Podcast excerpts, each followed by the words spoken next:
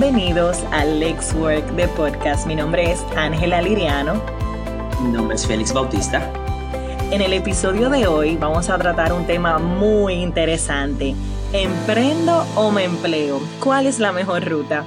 Y Félix, yo estoy muy mm. feliz porque eh, este, este episodio realmente era, es una idea, es algo que yo quería eh, tratar hace mucho tiempo, porque siempre eh, tenemos esa pregunta, a mí me hacen mucho esa pregunta de si yo soy muy pro empleo o que yo opino del empleo o del emprendimiento, etcétera. Yo tengo una firme convicción, Félix, y es que tenemos que emplearnos. En algún momento de la vida tú tienes que emplearte para tu poder eh, ganar experiencia, para tú poder desarrollarte profesionalmente, para inclusive tener un mentor que te pueda guiar dentro de tu carrera profesional. Esa es mi, mi opinión. No sé qué tú opinas.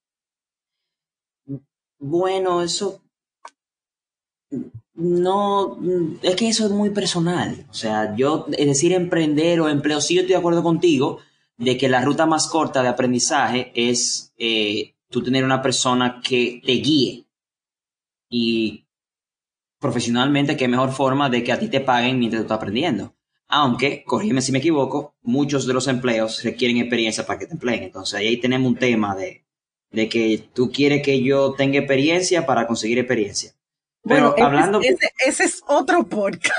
Eso, es un tema, eso es un tema. Pero antes de entrar, eh, eh, lo que yo quiero decirte con relación al tema de emprendimiento es que hay personas que simplemente tienen ese, esa tolerancia al riesgo como para emprender, hacer algo que ellos conocen no muy bien, simplemente saben, por ejemplo, que ahora mismo hay una escasez de un producto en el mercado, yo sé quién lo tiene y sé quién lo, quién lo quiere.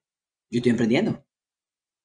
Sí, bueno. Ya yo soy emprendedor. Y hablamos del mito del emprendedor. Por lo general eso emerge. Y, y, hablamos, perdóname que te interrumpa, pero hablamos el otro día, en, en el último episodio, hablamos acerca de, eh, del mito del emprendedor y cómo, y cómo nosotros que somos técnicos, que sabemos bien lo que, sabemos lo que sabemos, eh, pues inmediatamente ponemos un negocio porque tú sabes, yo soy muy buena en recursos humanos, entonces, hey, yo puedo poner un negocio, pero no necesariamente debe de ser así o no necesariamente funciona así, porque un negocio lleva más estructura y demás. Pero en mi opinión, yo pienso mucho en que tener una formación, tener inclusive una estructura, formar una disciplina en el área laboral, te va a ayudar inclusive con tu emprendimiento, porque ya tú vienes de una estructura vuelvo y lo repito, de una, de estrategias que funcionan, pero también de estrategias que no funcionan, te dan un contacto inclusive con un personal eh, de manejar equipos,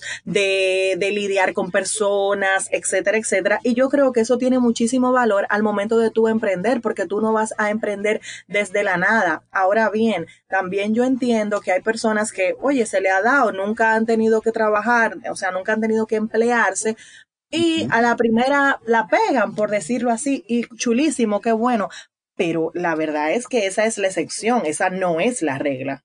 Y por eso es que no todos son gerentes, no todos son realmente innovadores, no, o sea, no todo el mundo es un Tesla, no todo el mundo es un Edison, no todo el mundo es un Steve Jobs, Bill Gates, eso no, eso no que, ah, sí, ellos se salieron de la universidad y entonces pusieron una compañía que vale miles de millones de dólares. Ellos son la excepción, no la regla.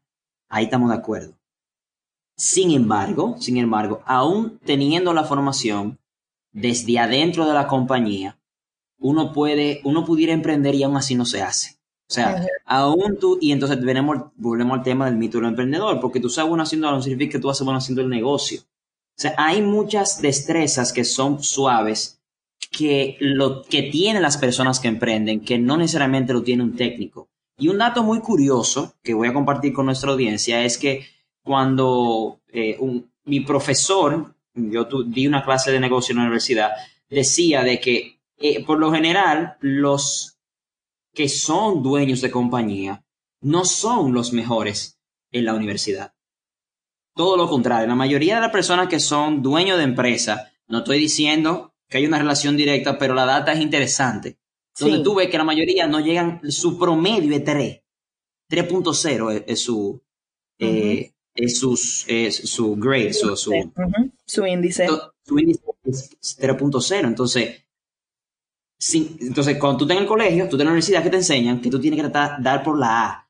Ahora, ¿qué estaban haciendo esas personas? La, o sea, la data lo que, lo que indica es que esas personas tomaron no todo su tiempo para estudiar, sino también para relacionarse con los demás. Y eso le permite desarrollar ciertas destrezas. Obviamente eso es muy ambiguo, yo decir que eso es directamente una relación directa entre esas dos cosas. Sin embargo, lo crítico, una, una característica crítica del emprendedor es tu tener ese, esa tolerancia a tomar ese riesgo. Porque aún tú sabiendo hacerlo, Ángela, no significa que tú lo vayas a hacer.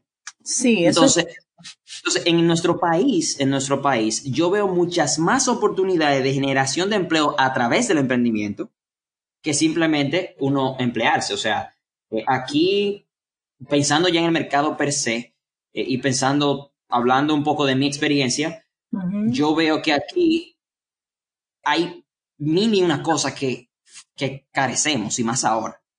Entonces, como que cada vez más yo veo que hay cosas que uno pudiera hacer. Lo que sucede también. Tú sabes, perdóname que te interrumpa, Feri, lo que pasa es que donde hay, o sea, en países como el nuestro, que están en, en vía de desarrollo, ¿verdad?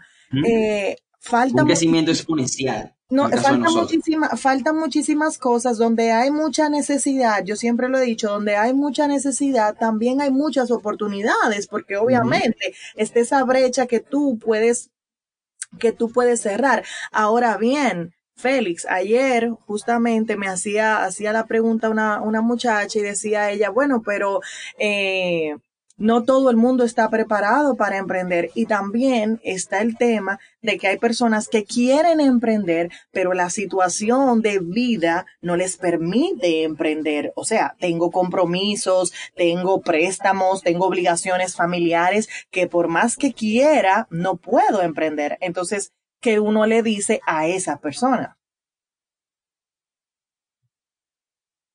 Yo nunca aconsejo a alguien que tiene un empleo y esas obligaciones que tú mencionas a que deje su trabajo y se ponga a emprender. Yo nunca, yo, yo nunca aconsejaría algo así, porque al, final es muy riesgoso. Ahora, tú puedes reducir el riesgo sustancialmente si tú estás dispuesto a poner el trabajo, y eso y ese es el tema. O sea, emprender que al principio siempre, siempre es un autoempleo. Hablo por mi experiencia, no será tuya, Ángela, pero eso fue la mía. Todos hemos eh, pasado por... Es, es, un, es un autoempleo, no es, o sea, tú, no eres un empresario como, como nos lo pintan, ¿verdad que sí? Y aún esas personas dedican muchísimas horas luego de que se acaba la jornada laboral pensando en cómo es que mañana, de dónde, de dónde es que yo voy a sacar el dinero de mañana para las personas que están trabajando debajo de mí. Y yo creo, yo, creo, Félix, también con respecto a eso que tú acabas de mencionar, que es hacer esa división, o sea, ok, yo tengo una responsabilidad, es verdad, quiero emprender, pero yo trabajo, por ejemplo, de 8 a 5. Ayer eh, yo mencionaba la historia de, Tony Robbins. Yo mencionaba la, historia de Tony Robbins porque quien no conoce a Tony Robbins, lo, les recomiendo que lo busque. Él es un coach ícono en el mundo. Por, él es un gurú, él es el gurú. El gurú. y tiene un documental en Netflix que se llama a sí mismo, pero se llama I'm Not Your Guru. Not your guru. Exacto.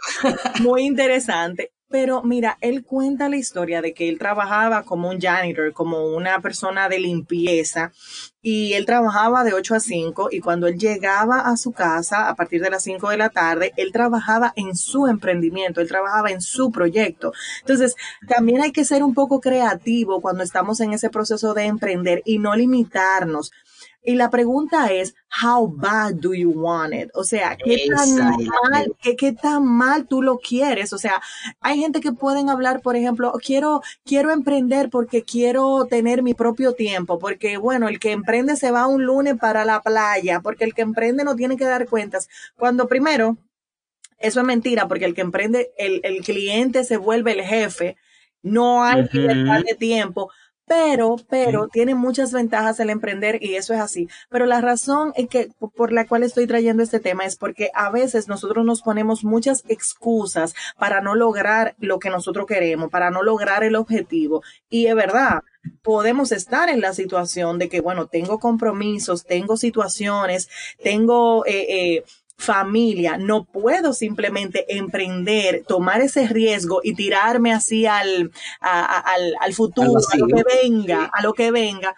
Tú sabes si tengo compromisos, pero ¿qué sí puedo hacer? Yo siempre publico en mis redes sociales y para los que no me siguen me pueden seguir como arroba Ángela Lirianor, valga la cuña. eh, yo siempre publico en mis redes sociales que tus sueños están a una decisión de distancia.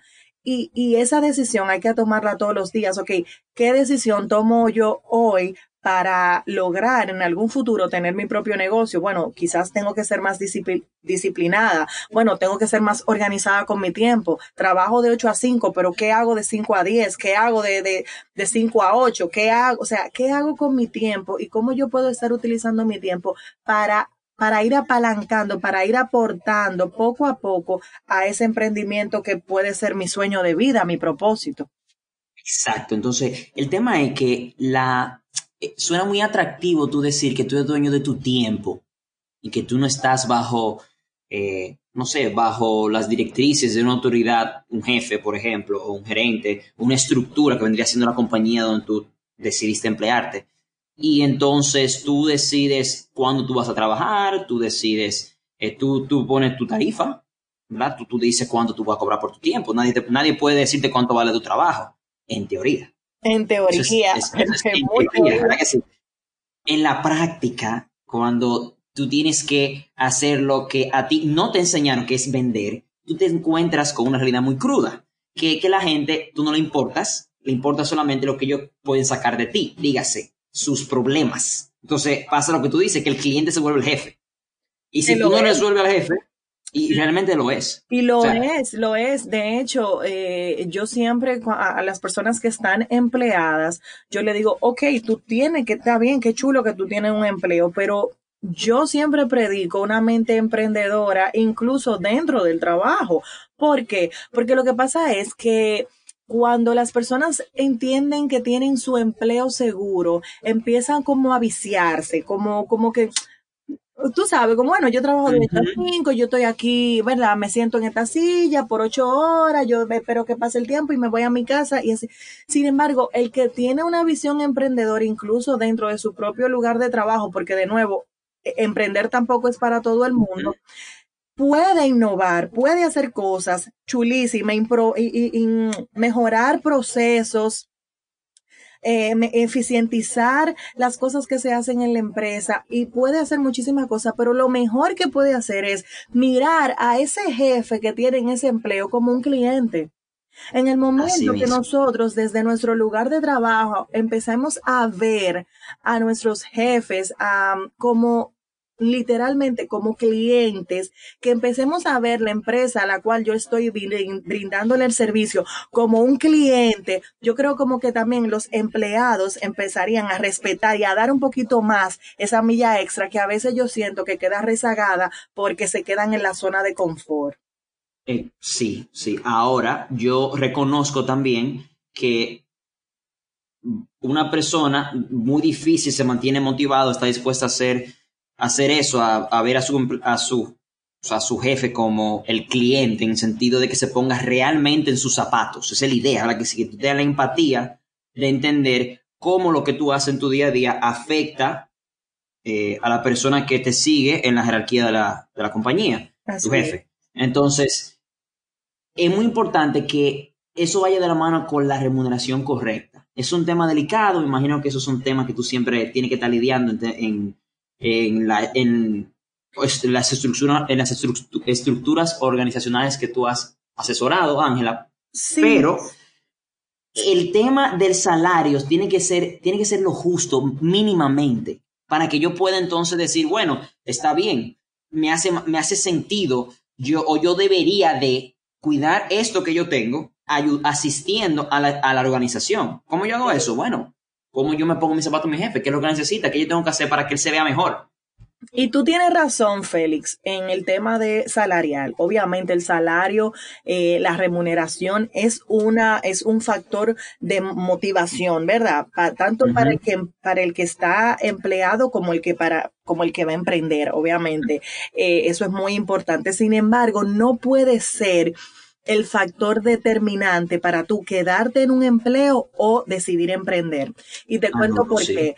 Si tú, si tú estás empleado en un lugar donde tú no te sientes conectado, donde tú no te sientes bien con eso que tú estás realizando, aunque te paguen todo el dinero del mundo, tú no lo vas a hacer bien, tú no te vas a sentir bien. Eso es por esa parte. Como también, si tú estás haciendo lo que realmente te gusta, si tú estás haciendo lo que realmente te apasiona, aunque te paguen poco, tú como quieras vas a estar bien. Aunque claro, el, el, eh, la incomodidad del salario puede afectar, etcétera. Pero para que entiendas lo que digo, también con el tema, por ejemplo, de el que va a emprender.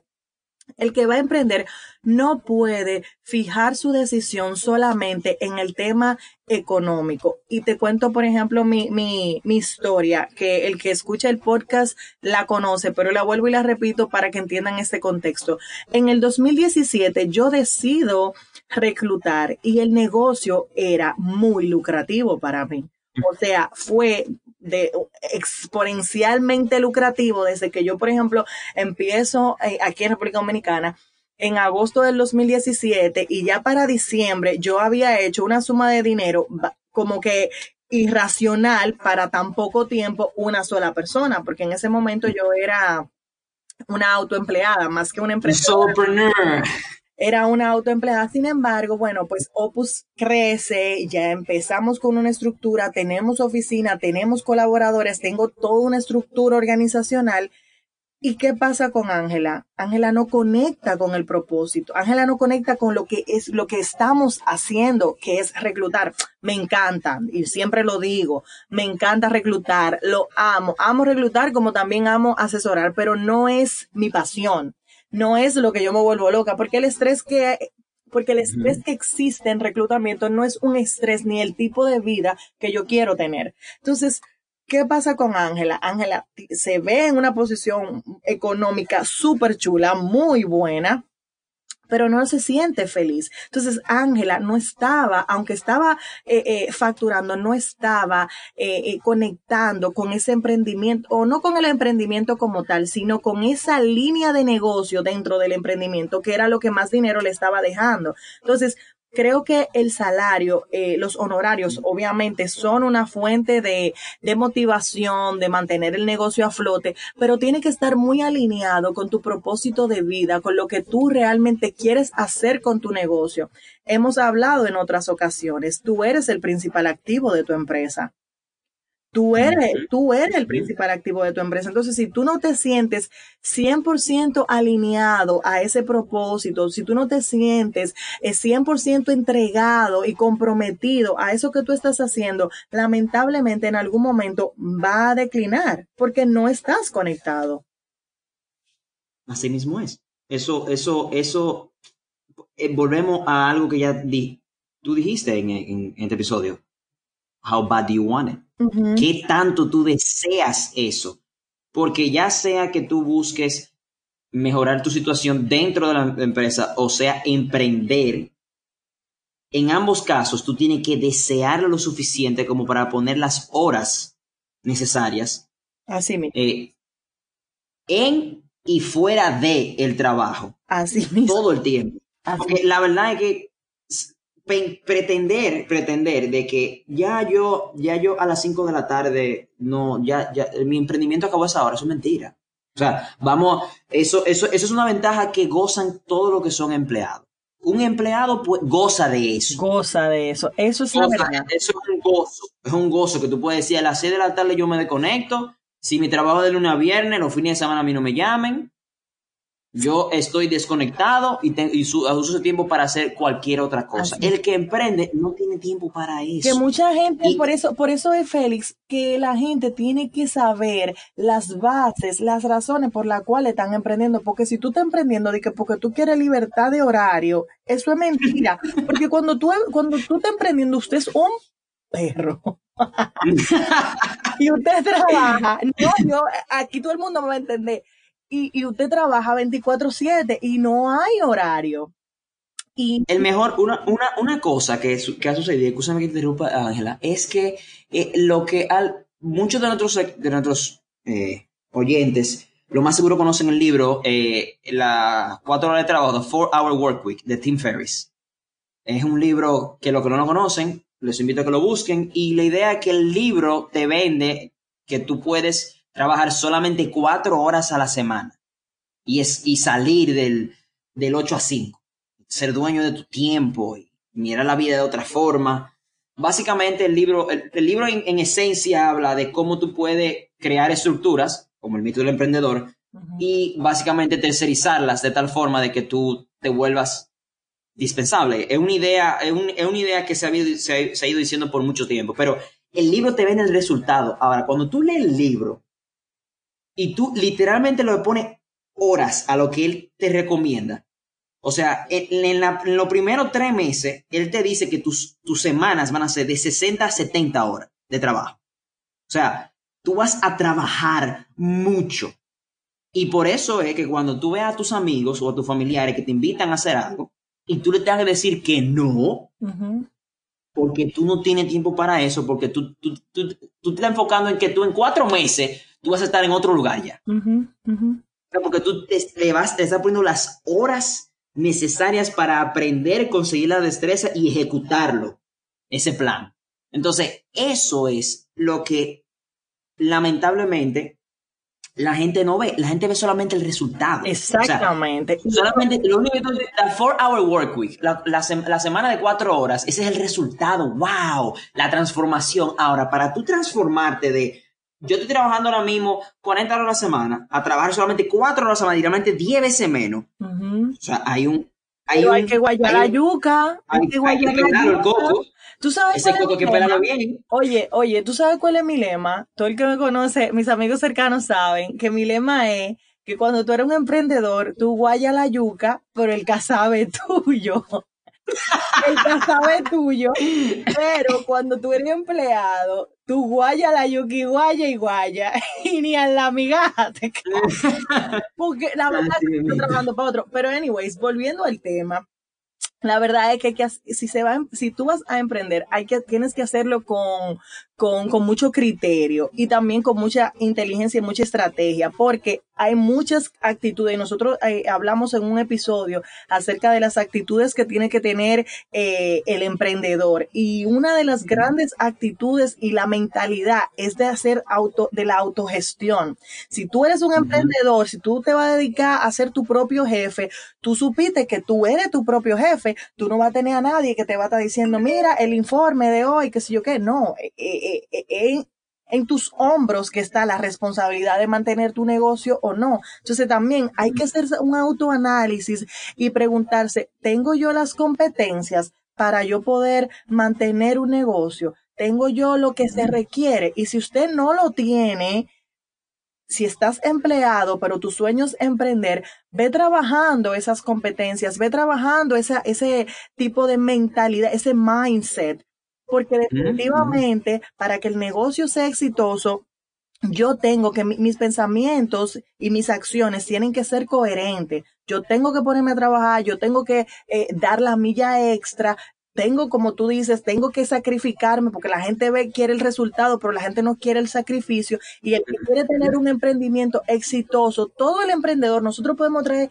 aquí a todos los emprendedores de este país y lo, van a decir lo mismo, nosotros trabajamos 24/7 los 7 días de la semana porque están Así comprometidos a su trabajo. Entonces, si tú estás empleado ahora y quieres y- o estás pensando en emprender, tú tienes que saber que no es de que, que, ah, que chulísimo, que tú no tienes jefe, que tú haces lo que tú quieras, porque eso es mentira.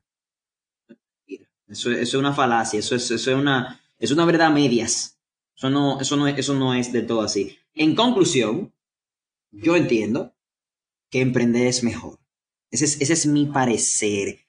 Desde mi realidad, a mí me hace más sentido emprender que emplearme. Ahora yo no puedo decir de esta agua yo no beberé. Exacto. Sí, puede ser que empleándome yo tenga acceso a ciertas personas, lo que mencionamos acerca de guías, mentores, que la única forma es yo, o sea, el costo de eso sería empleándome. El costo de eso sería, sería empleándome. O cuando viene a ver, yo crezco más en ese empleo porque entonces yo no, no, en vez de tener algo pequeñito, estoy trabajando en algo mucho más grande. Exacto. entonces, eso, y eso, y eso, y eso entonces me permitiría crecer exponencialmente. Entonces, eso va a depender siempre de dónde tú te encuentres también. Eh, eh, al momento que, que tú empiezas a plantearte si, me, si emprendo en lo que sea que tú decidas emprender o me empleo. Sí. Ese es mi parecer. Yo personalmente creo que, que debe, que yo soy muy pro híbrido. O sea, que si no tienes experiencia laboral específicamente, que te emplees. Yo soy muy pro a que ese joven que sale de, la universidad, si puede emplearse, es mi recomendación. Claro, cada caso es diferente, pero yo recomiendo crear esa estructura, tener esa experiencia, tener un jefe, eh, ver cuáles son las estructuras organizacionales, cómo funcionan las empresas, qué funciona, qué no funciona, qué podrías mejorar en el momento que tú decidas, por ejemplo, emprender. Eh, esa es mi opinión que yo también podría decir, bueno, si tú vas a si tu sueño es emprender y tú tienes como que la idea muy clara, quizás puedes buscar un trabajo, en primera instancia, puedes buscar un trabajo que esté eh, relacionado a eso que tú quieres emprender, porque oye, chulísimo, tú conocer tu competencia desde adentro. Eso es una, eso es Ángela haciendo, eso es Ángela siendo malvadamente estratégica, pero es verdad, o sea, yo quiero, yo quiero poner una heladería. Ah, bueno, mi sueño es tener una heladería. Bueno, porque chulo, pues me voy a emplear en una heladería para ver cómo es que lo hacen. Y, o sea, estoy siendo lo más eh, eh, malvadamente estratégica, vuelvo y repito el tema, pero termino. Pero, pero es así, o sea, alinear ese trabajo que tú quieres tener con esa idea, esa idea de negocio que te gustaría implementar. Bueno, mi sueño es tener una aplicación de X o. Bueno, pues trabaja en una empresa que ya sea una app para que tú veas cuáles son los problemas que tienen las, las aplicaciones, para que tú veas cuáles son los desafíos que, que tienen. Y, y, y, en base de eso, pues tú poder entonces implementar tu propia idea, que no tiene que ser la misma, ojo, porque yo puedo trabajar, por ejemplo, en una aplicación de, de delivery, por poner un ejemplo que son muy comunes ahora, pero mi sueño es tener una aplicación de no sé, de, de, de agenda, de poner de, una agenda y que sé yo qué, y tenerlo en una aplicación. Ah, chulísimo. Yo, no es lo mismo, pero está dentro de la misma rama, de la misma industria, vamos a ponerlo así, y puedo aprender de ese empleo e implementarlo a mi idea de negocio. Esa es mi opinión. Esa es mi opinión, definitivamente. Y nada, Félix, se nos acabó el tiempo. Me, me gustó eso, lo voy a, no voy a, te lo voy a tomar. Malvadamente estratégico. Malvadamente estratégico. Mira, eh, y nada, se nos acabó el tiempo, señores. Eh, pero gracias por escucharnos. Este es el episodio ya número 14, Félix. Ya vamos lejos, ya somos podcasters profesionales. Síganos, señores, en las redes sociales como arroba. También pueden escribirnos en nuestro correo electrónico info. Si hay algún tema, algo que quisieran pues que compartiéramos en esta plataforma, por favor escríbanos. Nosotros felices de atender cualquier tema que ustedes quisieran que Félix y yo pues discutiéramos, conversáramos.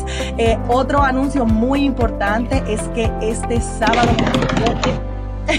este sábado 27 y domingo 28 de junio tenemos nuestro gran congreso virtual para el desarrollo profesional Lex Work. Vamos a tener 11 speakers. Va a ser obviamente un evento totalmente online. Pueden ir a nuestro website lexworkrd.com. Repito, lexworkrd.com. Ahí se pueden registrar. Es totalmente gratis. Vamos a tener, señores, coaches 1A. Vamos a tener coaches internacionales hablando de profesiones del futuro, herramientas de herramientas tecnológicas para el profesional de ahora en esta era digital y muchísimo más. Así que les invito a que se registren, vayan a nuestro website y nada, muchísimas gracias por escucharnos nuevamente. Hasta la próxima. Bye.